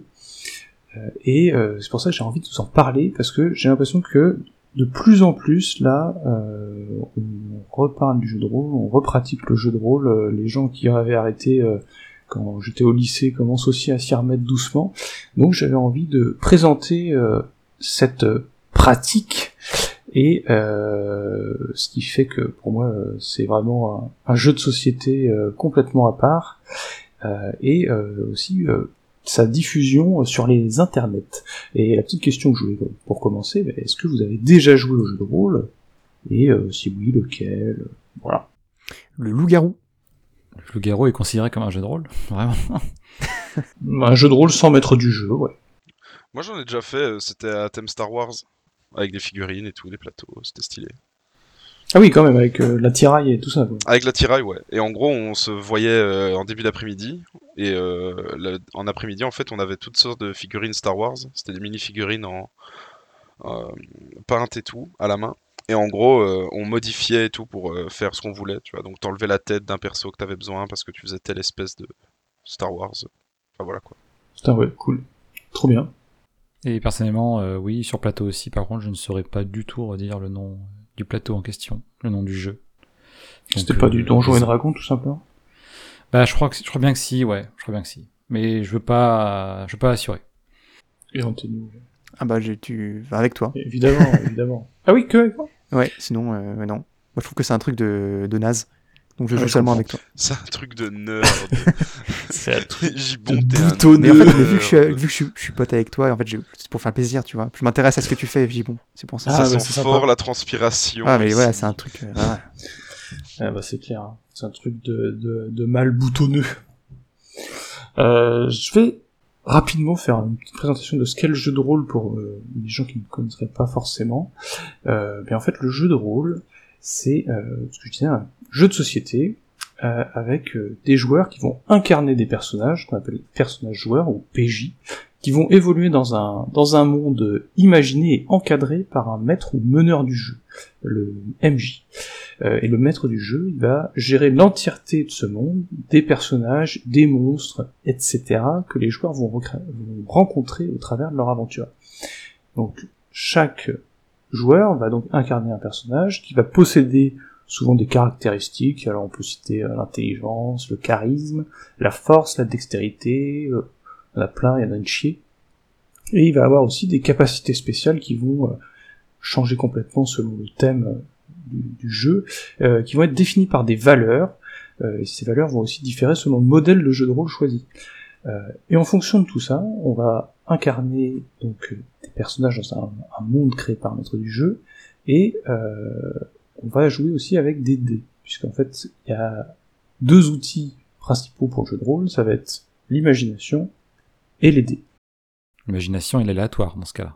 Oui, c'est ça. En gros, euh, dès que euh, les, joueurs vont réagir aux situations que le maître du jeu leur propose, et dès que le maître du jeu il a pas trop envie de trancher parce qu'il trouve quand même que le mec il a une bonne idée, mais que son scénario il l'avait quand même dans un euh, une autre direction, il va demander au dé de trancher. Donc il y a plusieurs modèles. Le plus simple entre guillemets, ça va être euh, par exemple un pourcentage. Si un personnage a 60 euh, de force, imaginons 60% de force, s'il fait en dessous ou égal à 60, et ben il réussit son action qui était destinée à la force. Voilà, tout simplement. Donc une aventure de jeu de rôle, ça peut être de plein de manières différentes. ça peut être soit un one shot, donc c'est-à-dire qu'en une session les, les PJ réussissent à terminer le scénario, ou alors ça peut se dérouler sur plein de sessions différentes, et c'est ce qu'on appellera une campagne. Et comme je t'expliquais, et comme on l'a pu le voir avec vos interventions, ben on peut évoluer dans plein de mondes, plein d'univers différents, donc ça peut être dans le medieval euh, fantasy, on appelle aussi medfan, la science-fiction, par exemple avec Star Wars, la SF, il y a des jeux de, rôle qui vont être aussi euh, horrifiques, avec les plus connus qui sont euh, l'appel de Cthulhu dans l'univers de, de Lovecraft, mais il peut y avoir plein de trucs différents, il y a des jeux de rôle qui se passent dans l'univers de My Little Pony, de Harry Potter, il y a même des post-apo qui se passent euh, euh, en France, un jeu de rôle qui s'appelle Bitume, on incarne des bretons euh, fanatiques, c'est qui a l'air absolument génial. C'est génial. Euh, c'est breton. tout à fait. C'est alléchant ça, vraiment. Ouais, ouais. J'ai vu ce speech et j'ai eu envie de jouer. Je n'ai pas encore joué à ce jeu bitume, mais un jour j'y jouerai. Donc euh, voilà, l'imagination et l'improvisation sont la clé de, ce jeu de société. Et donc le problème, c'est que les parties durent, voilà, un peu longtemps, et c'est pour ça aussi qu'on a tendance à un petit peu euh, parler de boutonneux et de nerds, parce que c'est vrai que ça peut durer jusqu'à deux heures et demie, euh, jusqu'à bah, l'infini, il y en a qui jouent pendant 12 heures, euh, pendant plusieurs jours. Temps, euh, ça peut euh, investir, puisque voilà, la, la seule limite, bah, c'est l'imagination. C'est très pratique. Et il y a plusieurs euh, jeux de rôle différents. On peut parler euh, donc, le jeu de rôle papier, là, c'est celui dont, qui est peut-être le plus pratiqué, sûrement, où c'est juste euh, chaque personne a sa feuille de personnage devant lui et réagit euh, en direct à ce que le maître du jeu lui propose, mais on va aussi avoir de différents euh, types de jeux de rôle, comme les murder party. Je sais pas si vous savez ce que c'est une murder party. Non, mais j'ai pas envie d'y aller. Murder Party où ça peut être aussi des, jeux de rôle grandeur nature, donc en fait c'est tu te réunis euh, dans une pièce avec un maître du jeu qui annonce des choses et à un moment il y a un meurtre qui est dans la pièce et chaque personnage, chaque joueur a une fiche euh, en, amont, il a dû apprendre un rôle et en fait c'est une soirée classique sauf que tout le monde incarne un rôle euh, avec des enquêtes des, des petites péripéties à réaliser durant cette soirée. Euh, dans une moindre mesure aussi, les, escape games peuvent être euh, apparentés à des jeux de rôle puisqu'on peut s'investir dans le scénario que les créateurs nous proposent. Il y a aussi des jeux de société euh, qui existent où même des fois on peut enlever la facette de maître du jeu et tous les joueurs se partagent cette cette facette pour pour avancer. Et le jeu de rôle, c'est on attribue sa, sa création à Gary Gigax, qui est un Américain et qui aurait qui a créé le Donjon et Dragon, qui est sûrement le, bah, le, plus connu, hein, dans les années 70. Et ça surfe, il s'en cachera pas lui-même, ça surfe sur le succès euh, international de l'œuvre de Tolkien, évidemment, le Seigneur des Anneaux, mais qui n'est pas encore adapté au cinéma. Euh, et euh, ça a grandi en, réputation, de rôle, en tout cas ça fait un carton aux États-Unis, à tel point que dans un certain film de 1982, eh ben, ça commence par une scène où on voit des enfants jouer à un jeu de rôle. Est-ce que vous sauriez lequel c'est? Jumanji. Non. C'est un petit film d'un certain Spielberg. Steven. Attends, quoi? Steve. Comment ça? Un certain film de Spielberg. Avec des enfants, un certain extraterrestre. E.T. Et oui. Ah, Star Trek. Et non. Et oui, dans, C'est George Lucas, c'est George Lucas, ça, Star Trek. Ah, il parle. Classe. Oui, Lucas, c'est c'est Lucas. Je- je- George Lucas. Avec Dumbledore. Avec Dumbledore. Euh, voilà, voilà. Enfin, en tout cas, il y a plein de. Le jeu de rôle grandit en, en réputation. En France, ça commence à s'implanter aussi doucement, et c'est un peu grâce au succès des livres dont vous êtes le héros que certaines maisons euh, d'édition s'intéressent aussi au jeu de rôle et commencent à acheter et à se procurer des, des choses qui viennent des, des États-Unis. Euh, et ça rencontre aussi un vrai succès en France, même si ça reste quand même un, un loisir de niche, hein, on va pas se cacher, majo- majoritairement pratiqué par des hommes, euh, selon des sondages du journal Casus Belli, qui est la- sûrement la revue spécialisée, la numéro 1, si vous, et qui est encore, euh, qui existe encore aujourd'hui. Si vous vous intéressez au jeu de rôle, vous pouvez lire de Casus Belli. Numéro retrouver 1 ça. sur le jeu de rôle. Numéro 1 sur le jeu de rôle. Mais le petit souci, c'est qu'après, il y a un petit déclin du jeu de rôle. Euh, aux États-Unis, ça commence en 1982, malheureusement. Monsieur Pulling, Erwin Pulling, euh, un, un jeune se suicide euh, et euh, sa mère euh, apparente donc sa, sa mort directement à sa pratique du jeu de rôle et décide même d'aller euh, franchement loin en créant euh, une association qui s'appelle le BAD, Bothered About Dungeons and Dragons, euh, et euh, fait des liens sûrement pas du tout très rapides entre le jeu de rôle, le satanisme et la pédophilie.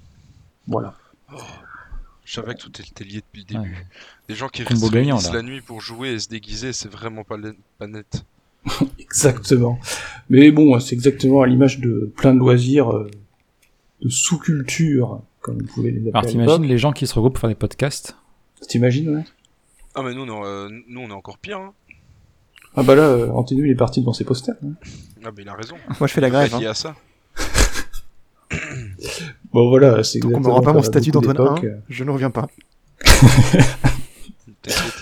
ah, tu peux incarner le, le rôle de Antoine 1, mais c'est pas grave, tu peux faire semblant. Ouais, j'ai bouffé Et- la Moussaka. Elle m'a donné mal au ventre, ma moussaka. Oh, merde. Ouais, Dépêche-toi. Ah, pardon, je, je me dépêche, pardon. Ouais, Et ouais. du coup, euh, en France, il y a une autre affaire qui a fait beaucoup de mal, entre guillemets, au jeu de rôle et à plein de personnes. C'est l'affaire Carpentras, dans le Vaucluse en 90, euh, qui est euh, la profanation d'un cimetière juif et euh, avec l'exhumation de, de, de corps. Euh, et ça met pas la bonne lumière sur le jeu de rôle, puisque en fait, en réalité, tout ceci euh, a été euh, réalisé par des, euh, militants néo-nazis. Malheureusement, il se trouve que le fils du maire de Carpentras pratiquait le jeu de rôle et que des liens ont été faits avec ce, fils qui est finalement innocent devant la justice. Sauf que ça a donné beaucoup de, de, lumière hein, sur cette pratique qu'est le jeu de rôle avec toujours les mêmes raccourcis rapides. Et ça a donné donc du, du grain à moudre à certaines émissions de télévision euh, notamment euh, Bal et Masque euh, de Mireille Dumas. Tous les amis rôlistes qui nous écoutent et puis je sais que vous êtes vraiment nombreux je, je vous demandais de, de fermer euh, vos oreilles pendant un petit moment puisqu'on va passer un petit extrait euh, de euh, Mireille Dumas, euh, Bal et Masque, en 94, qui parlait du jeu de rôle. Je vais en, on va en avoir deux. Je, peux- je te propose de lancer le premier. Alors tout de suite, avant de commencer l'émission, je vous propose de découvrir un reportage qui nous explique les règles des jeux de rôle. Ils sont plus de 300 000 Français à se passionner pour les jeux de rôle. Le temps d'un week-end ou d'une soirée, ils se transforment en chevalier, Dracula ou Hercule Poirot. Mais ce jeu ne nécessite pas toujours un déguisement, il peut également se jouer autour d'une table. Bon voilà, hein, euh, premier petit extrait où pas du tout anxiogène, hein, où on entend des bruits de balles directement. Ah ouais, euh, c'est c'est c'est les raquins. Ah bah là, euh, là on part sur un- sur des bombailles euh, de, de petits boutonneux là. hein. Donc c'est un, c'est un super reportage euh, à tel point. Là, on va tout de suite enchaîner avec le deuxième euh, le deuxième extrait euh, qui c'est une petite dédicace à Stearns qui va peut-être nous écouter, euh, qui est un géaniste. Un géaniste c'est euh, un- quelqu'un qui fait du jeu de rôle grandeur nature, GN. Le, le jeu de rôle euh, grandeur nature euh, doit être un petit peu déconseillé aux gens qui sont cardiaques, trop émotifs quoi. Costumes de guerre, armes en latex, les passionnés se constituent une vraie panoplie. Mais n'y a-t-il pas danger à s'identifier ainsi à des personnages parfois violents? Voilà. Oh Ah, c'est si mal maîtrisé, on dirait moi qui fais une chronique. Moi, je suis tout à fait d'accord avec cette dame. hein, euh. Et ça, ce ne sont que les euh, trois premières minutes. C'est c'est assez euh, un peu effarant hein, comme comme parce que du coup je l'ai regardé euh, avant cette chronique et c'est vrai que c'est c'est c'est vraiment triste. Hein, c'est on est sur le là on peut peut parler de, de boomerisation euh, abso- absolue. Hein. C'est un peu comme euh, la perception qu'il y a eu pour les- des, des jeux vidéo en fait. Euh, ça Ah, rend c'est débile, ça crée des, des ça. malades. et puis c'est très enfin c'est très dur à regarder je trouve parce que vraiment il y a des invités avec des gens euh, dont les enfants se sont suicidés avec des raccourcis qui sont très durs et qui sont faits euh, c'est c'est assez chaud il y a même un, un, un spécialiste un psy un psy je, je, je vais m'arrêter là je vais pas dire de bêtises un psy qui est là et qui explique euh, qui fait des des bon il est assez il peut euh, mesurer son propos pas très souvent, mais il fait des relations entre les personnes qui sont dans des sectes et euh, le jeu- la pratique du jeu de rôle. Mais Donc, enfin. Ça date de quand euh, ces extraits-là? 94, non? Quatre- ouais, 94. D'accord, est-ce que ça a évolué aujourd'hui? On a un podcast bilingue franco-belge, euh, 94. Oui, bien sûr. Essuie. Oui, on peut espérer que, que les mœurs évoluent, qu'il y a des mentalités qui ont changé, Je évidemment. me dis que les gens qui jouaient à ça en 94 sont maintenant adultes et euh, ils sont, ils, ils travaillent, ils, ils potentiellement ils sont aussi dans la politique, dans des boîtes ou autres. Bah, Et- Est-ce que tu es sûr qu'ils travaillent hein Est-ce qu'ils sont pas, euh, Est-ce qu'ils sont pas dans des chômeurs, dans des sectes euh Dis-toi juste que, rappelle-toi l'interview de Squeezie par Ardisson, euh, qui parlait du travail de streamer et youtubeur. Ben, Non, mais si c'est déjà là c'est mal maîtrisé, alors du JDR ça doit être encore pire.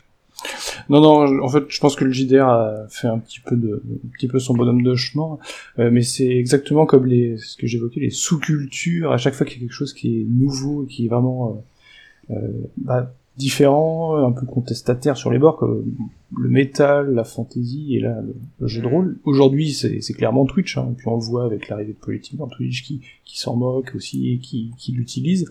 Vraiment, à chaque fois que quelque chose est nouveau, euh, Oui, ça on surfe un peu dessus pour faire de, de l'info un peu facile. Ça se fait bâcher par tout le monde, et puis après, euh, tu te rends compte que dix ans après, c'est totalement acquis et accepté, et que ça fait partie du quotidien. Exactement. Donc a- à cause de tout ça, en tout cas en France, il y a une vraie perte de vitesse du, jeu de rôle jusqu'aux années 2000, euh, où euh, quelque chose est là et fait un peu changer la donne, bien sûr, c'est évidemment les internets. Euh, parce que les internets, eh ben, tout simplement, euh, les gens partagent leur contenu, les gens euh, s'ouvrent et font profiter de leur passion. Il y a de plus en plus de JDR indépendants qui se créent, euh, et donc il n'y a plus besoin forcément d'acheter les mêmes revues, il n'y a pas forcément besoin de jouer qu'à Donjons et Dragons, parce que c'est un peu la, la référence, et c'est vrai que ce qui faisait foi, et, et, c'était facile quoi de de- d'aller vers Donjons et Dragons, qui était quand même, qui, quand même assez structuré et complexe, pas forcément vulgarisé quoi comme jeu de. Euh, et euh, ça ouvre énormément de possibilités, ça touche bien plus de public, aussi le public qui s'élargit et qui va toucher plus de femmes aussi, fort heureusement. Euh, et euh, ça va aussi euh, être l'occasion des gens de partager leur propre partie de jeu de rôle. Alors ça, ça fait même débat, même au sein de, des grands rôlistes et notamment des, plus vieux, qui se demandent pourquoi il faut partager, mais c'est là on revient exactement sur le fait de, Twitch, hein, les gens se demandent pourquoi on regarde des gens jouer à des jeux vidéo, c'est exactement la même question pour le jeu de rôle.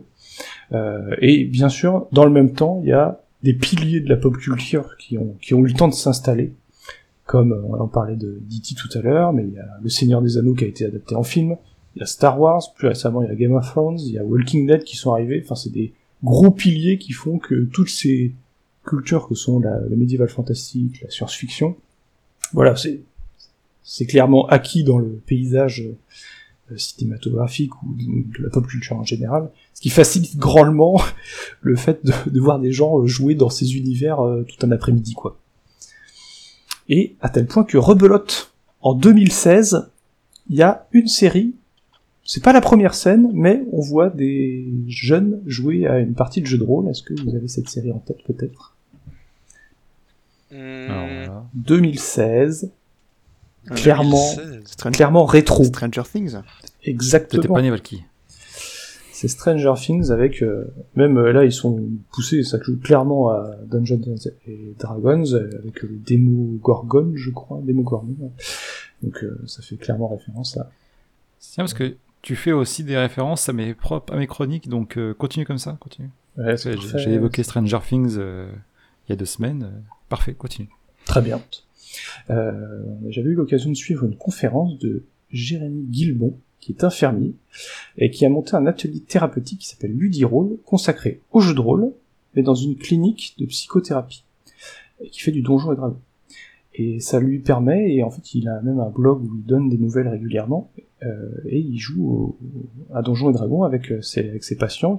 Et euh, c'est très intéressant de suivre un peu l'évolution de ces gens-là, de voir comment entre eux ils sont capables, quand ils sont complètement effacés, de se mettre en avant, ou de rabaisser, ou de calmer les gens qui sont plutôt au contraire excités. Euh, que je, je j'invite les gens à aller voir ces, ces, ces petits comptes rendus de Jérémy Guilbault, euh, de Ludiro.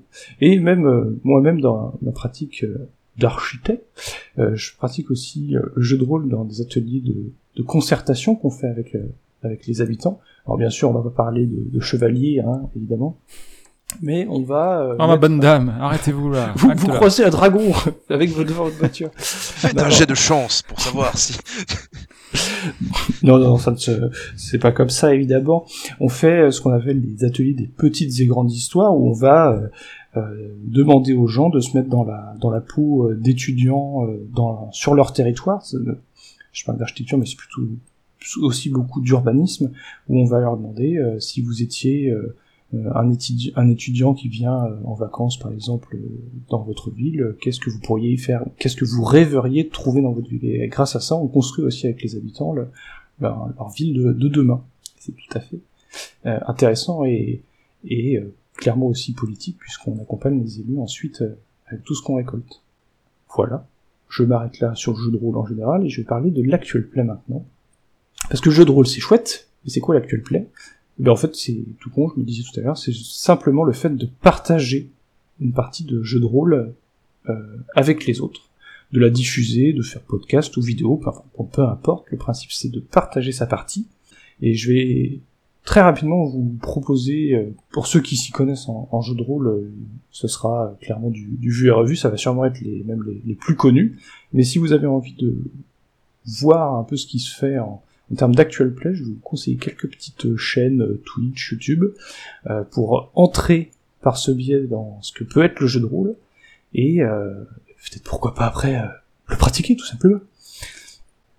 Donc l'actual play, c'est clair que le, c'est euh, 2014, 2015, 2016, il y a euh, un monstre qui est créé aux États-Unis, c'est Critical Role, qui explose tout, et même encore aujourd'hui, puisqu'ils ont réussi à faire péter des, des scores de, de participation euh, financière euh, pour, avec leurs fans, à tel point qu'ils vont réussir à faire une série animée de leurs épisodes euh, de, de parties de, de, jeux de rôle, euh, où en fait c'est une bande d'acteurs, de comédiens et surtout de doubleurs qui font du jeu de rôle. Donc en plus là on a euh, une notion, alors c'est en anglais, hein, attention, mais euh, du coup ça donne euh, des parties où les gens incarnent vraiment, changent leur, modifient leur voix pour incarner leur personnage et ça donne des, des moments absolument épiques et assez incroyables.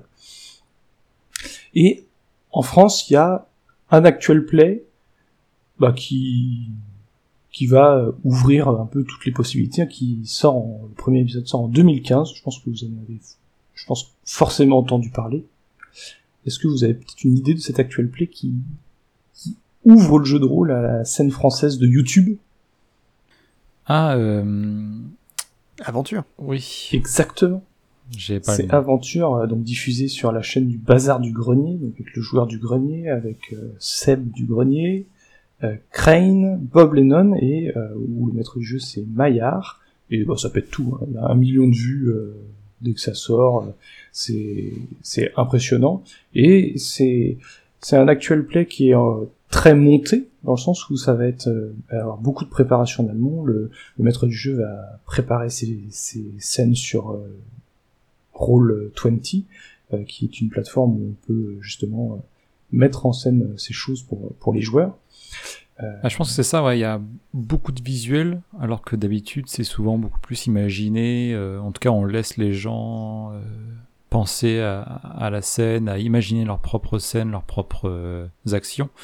Alors que là, il y a quand même un besoin, parce que c'est la plateforme YouTube, de le mettre en avant visuellement aussi. Donc c'est un peu différent, mais ça peut être, je pense que ça peut être une bonne entrée pour ceux qui découvrent et qui s'y intéressent. Surtout que le, le, site Roll20 est super bien fait parce que tu peux tout faire en fait. Tu peux absolument tout faire, tu peux tout rajouter, tu peux implanter les trucs toi-même de ton PC et tout. Enfin, tu déplaces tout, tu fais. Enfin, c'est comme un, une page Photoshop où tu viens poser tes, tes éléments dessus. Ben, là, c'est la même chose, mais ce sera le plateau de JDR que les, les joueurs auront après quoi. Ouais, Je sais pas si t'as déjà vu le site, mais Roll20 en tout cas, c'est parfait. Ah ouais, c'est trop bien. bien. Donc euh, voilà, ouais, c'est une très bonne porte d'entrée, euh, je pense, vers, la, vers le jeu de rôle, vers l'actuel play, parce qu'en effet, ils se sont vraiment posé les questions de comment rendre ça visuellement intéressant, avec euh, un système de bannières, de petites icônes de dés qui apparaissent quand il y a des jets, des, des jingles aussi quand il y a des réussites, des échecs. Donc c'est très bien, très bien fait. Euh, et, et, du coup, je vais vous proposer d'autres entrées dans le jeu de rôle à travers d'autres chaînes. Euh, dont une où j'ai préparé quelques petits extraits, parce que c'est peut-être un petit peu pas bon chouchou, mais presque j'ai deux prefs dans le actual play euh, français. Euh, le premier c'est Tales of Pi. Tales of Pi c'est donc euh, avec un MJ qui s'appelle enfin dont le pseudo est Pi et qui va proposer avec son compère Akenar qui est en post-prod derrière, il y a beaucoup de post-prod, que ce soit visuel et sonore, qui va proposer deux facettes du jeu de rôle, de l'horrifique, un peu vénère même, de l'horrifique bien vénère, et du complètement what the fuck, avec énormément d'absurde. C'est qu'on va bientôt lancer euh, l'extrait euh, numéro 3, si je dis pas de bêtises, où euh, Pi accompagne ses joueurs dans un univers où ils incarnent des, des agents américains, je crois, où ils s'embarquent vers un des pôles pour enquêter sur une base russe et ils vont s'engouffrer dans un gouffre pour trouver ce qui se passe dans cette base russe qui semblerait faire des, des expériences, des, des choses un peu pas très catholiques, disons. Et euh, c'est une scène à un moment où ils sont déjà dans le gouffre et vous allez voir qu'il y a une j'ai pris un tout petit extrait, c'est encore une fois un peu la même, de la même manière continue, ça va pas rendre honneur euh, à tout un épisode, mais ça donne euh, le côté beaucoup de post-prod derrière. Vous avez cette lumière bleutée. Tu regardes, c'est pas évident, mais sur ce pan blanc, t'as l'impression de distinguer comme, comme une silhouette derrière. Il y a quelqu'un. Quelle distance? Ah, Ça va être à 2 mètres de haut. Derrière. C'est très léger, tu vois une ombre, mais t'es pas sûr de toi. Je m'avance, le couteau levé doucement. Je me, pré- je me prépare à tout, euh, tout mouvement euh, suspect qui mettrait sa vie en danger. euh. Jusqu'au, jusqu'à la porte. T'as cette porte qu'il faut zipper. Dézipper. Je vais mettre du coup la main sur le zip. Ok. Tu le saisis, t'as du mal à le saisir avec tes gants. Je vais essayer de l'ouvrir de- le plus vite possible. Ok. Pour surprendre la personne de l'autre côté. Tu le vois, il saisit le zip, il a du mal, il tremble. Tu l'ouvres d'un coup, tu vois un pan. C'est vraiment un tout petit extrait au milieu de deux heures et demie, trois heures de jeu, avec euh, des joueurs qui s'investissent aussi énormément dans la partie. Il faut imaginer euh, ce petit plateau où ils sont installés, où ils sont complètement dans le noir, avec euh, une toute petite lumière bleutée qui va éclairer juste une partie de leur visage, et c'est c'est plutôt euh, bien foutu. Il y a vraiment une un vrai travail d'ambiance euh, sonore derrière euh, cet, extrait et il faut s'imaginer ça sur deux heures d'affilée. J'écoute ça pour m'endormir, euh, je vais pas le faire. je vous propose d'écouter un deuxième extrait. Là, c'est pareil, Tales of P, mais dans un univers complètement what the fuck, un tout petit extrait, et où les joueurs incarnent des personnages dans l'univers de Harry Potter. Globalement, ils font une parodie de l'épisode 1, où ils se font... euh, ils revivent euh, le livre 1, le film 1, euh, d'Harry Potter, sauf qu'ils sont envoyés chez Pouf Souffle, sauf que tout se passe mal. Et là, euh, on parle juste après le choix du choix pot magique où ils sont envoyés chez Pouf Souffle, où ils doivent rejoindre leur cabinet. Où donc là, c'est pendant pareil deux heures et demie, un complète opposé, ambiance complètement opposée. Euh, c'est la, la grosse régalade. Coup dur pouf souffle quand même, hein, ça, ça fait mal. Hein. Ça fait mal. Euh, Dumbledore vous invite à vous lever et rejoindre vos maisons. Côté pouf souffle, vous voyez un mec euh, un peu plus vieux, toujours une bonne tête de cul, hein, on en est là. Euh, Eh, s'il vous plaît Il n'a pas que la tête du cul, il a aussi la laine. C'est la voix de cul. La voix de cul.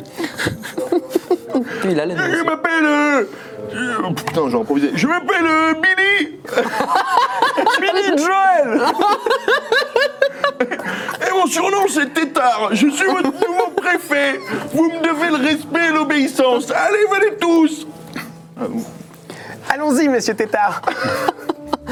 J'ai pas confiance. Allez, nous allons rejoindre notre maison.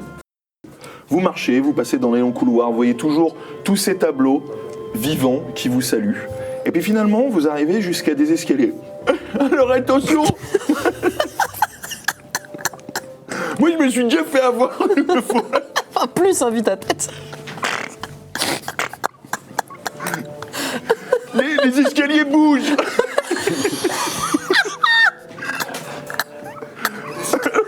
Ah, C'est original.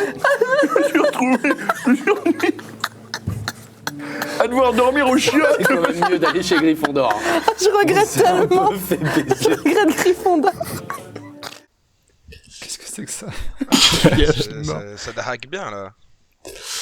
Donc voilà, voilà, voilà. euh, Euh, surtout que je crois que c'est pas trop réaliste parce que euh, Poufsouffle il, il passe par les cuisines et je crois pas qu'il y ait besoin d'aller dans les grands escaliers pour aller dans les cuisines. de- donc, euh, Ah oui, je. c'est C'est peut-être clairement un tour ça manque de réalisme. hein, je suis, je suis hein. désolé. Oh, hein.